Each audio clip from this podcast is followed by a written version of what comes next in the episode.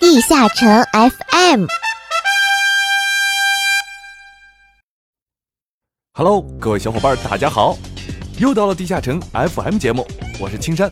今天的副本研究院，我们将来到安图恩的核心部位——黑色火山。在阿拉德故事部中，我们将给大家深入介绍另一位人气 NPC—— 月光酒馆老板娘索西亚。看看大龄剩女老板娘有什么神秘不为人知的故事。在最后的西海岸快讯环节，我们将为大家带来天空之城服务器起源版本的相关活动内容，敬请期待哟。对于副本机制有疑惑，看到两个团队副本中团长的风骚指挥很羡慕，还是想超越自我，提高自己的副本攻略效率？在这个栏目里，你或许会得到你想要的。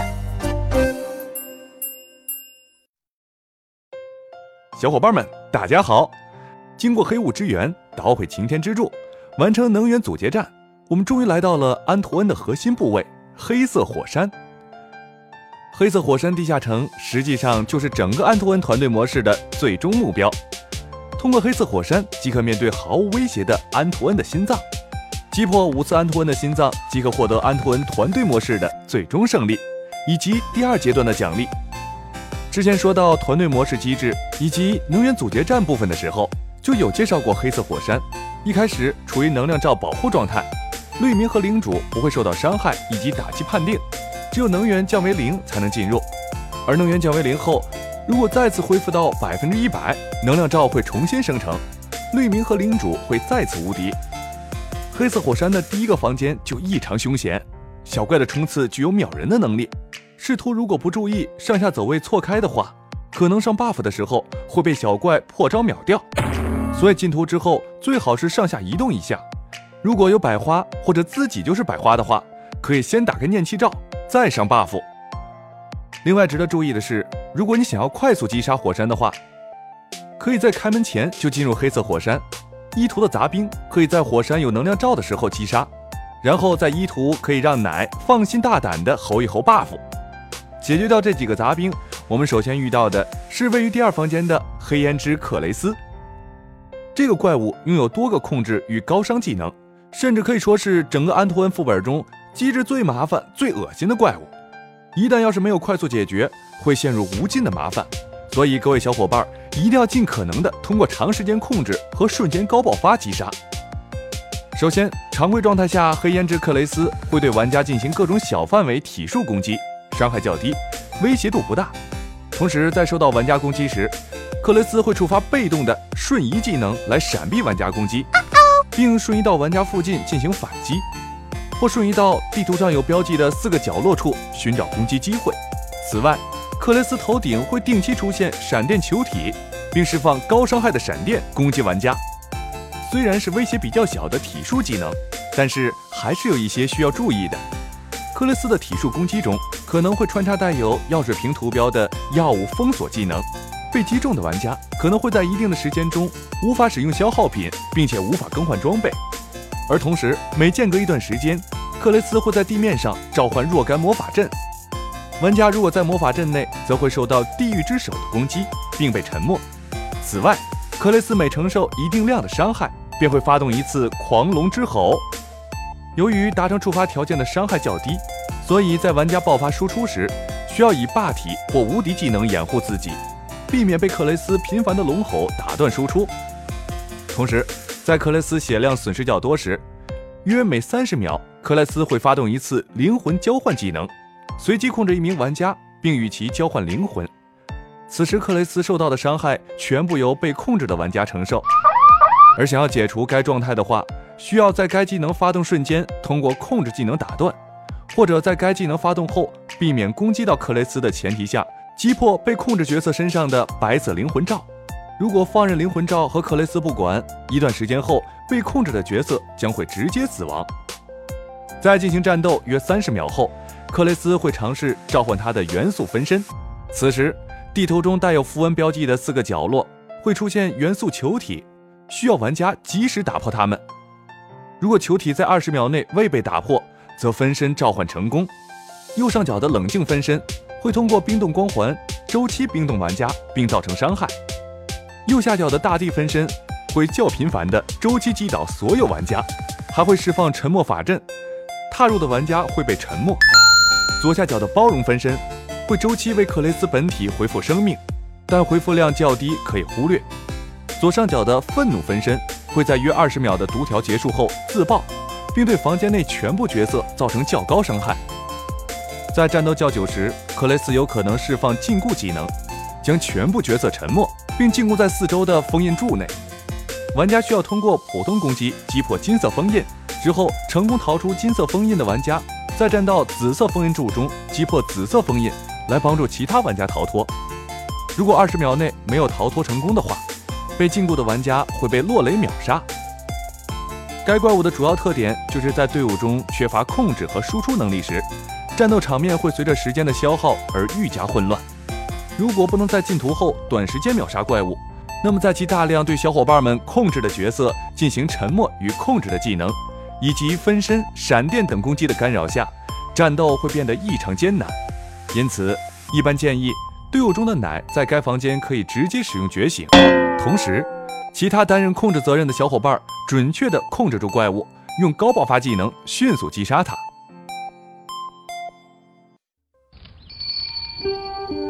左键错过了多少人物，空格忽略了多少故事。朝花夕拾，带你去了解 DNF 背后的故事。这里是阿拉德故事部。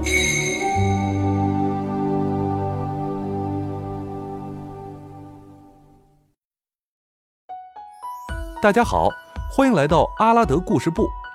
今天我们要介绍的是超大龄剩女索西亚。在 D N F 里，你可以不知道赫顿马尔的 N P C，但是你不可能不知道月光酒馆。当时酒馆可以说是 D N F 最繁华的地段之一。酒馆坐镇城镇中心，是土豪装逼、玩家休闲、聊天交友、工会集会、聚众娱乐、艳遇互撩等等等等活动的集中地。而索西亚正是酒馆的老板娘。索西亚是精灵族的，已经五百多岁了，比沙兰稍微大一点儿。他和沙兰可以说是早期 DNF 里绝对的绝代双骄啊，颜值高，身材好，还都是单身。而且在攻略了索西亚之后，你还会发现他言语之中透露着一个人的无奈和无助，非常希望有个人能来支持和帮助他，也是挺寂寞的。想必各位都知道，精灵族在格兰大火之后，只剩下索西亚一个了。塞利亚早早就变成了人类，一想到这里。我不禁为这个种族的未来感到担忧。如果可以的话，我愿意为精灵族的再次繁盛做出贡献。我并不会介意索西亚的年龄，毕竟我相信，两个人之间只要有爱就行了，其他的都不是问题。你说是不是呀，老板娘？哎，你干什么呢？呃，别打人呢！哎呀呀，别扔飞镖呀！哎呀呀，疼！真是的，老板娘太害羞了，让各位见笑了。在酒馆里，你可以和各路英雄豪杰 PK。虽然我们在里面决斗从来都是没有打烂过任何东西，但是还总是被索西亚威胁要交损坏酒馆的维修费，也是个黑店呀。让人感到很奇怪的就是，明明是个酒馆，可是你却只能通过过任务去跟索西亚换一些点心、零食、葡萄酒什么的。去酒馆里点餐的话，索西亚会推荐的东西有石头炒飞镖、八二年的燃烧瓶。赫顿马尔特色好爆弹等等，在这里你可以尝遍阿拉德大陆的暗器，反正是靠维修费维持酒馆的，这些奇怪的菜单也就不研究了。不得不说，我还是非常感谢索西亚的酒馆的。不知道酒馆的地板是他自己亲自擦的，还是哪个小天才擦的，擦得这么亮，地板上的倒影连衣服都快没了。老板娘，你可真是一点都不关心一下我们的身体呀！酒馆的消息是十分灵通的。在格兰之森大火后，只有塞利亚幸存了下来。索西亚跟看了直播一样，立刻就要求领养塞利亚，细心地照料着塞利亚长大。索西亚另外兼职的是解除玩家虚弱状态，靠这也能挣不少钱。但是让人心寒的是，他一直当亲生女儿养的塞利亚，居然卖起了魔王契约来抢生意，再加上虚弱药剂横空出世。在大转移酒馆遭到巨大打击的情况下，可以见得索西亚的日子比不上以前了。按照正常的设定来讲，索西亚是穷的连文胸都买不起的，现在他竟然用块破布裹身上，实在是太可怜了。因为消息灵通，大转移前有不少任务都是来找索西亚问情报的。在酒馆里面还可以跟阿甘佐过招。然而大转移后，月光酒馆被边缘化，没有了往日的热闹。身为酒吧老板，他应该很少介入势力斗争，但是他却加入了革命军，藏匿着遭到帝国通缉的贝尔马尔公国的斯卡迪女王。月光酒馆也成了革命军里一个相当强大的据点。如果剧情继续发展下去，恐怕酒馆就会遭殃了。幸运的是，往后版本的剧情还不会推动到帝国统一阿拉德大陆吧。希望我们的月光酒馆春节的时候能恢复往日的生机。今天的阿拉德故事部到此结束，感谢各位的收听，咱们下次不见不散。最新资讯，权威分析，迅捷发布，未来尽在西海岸快讯。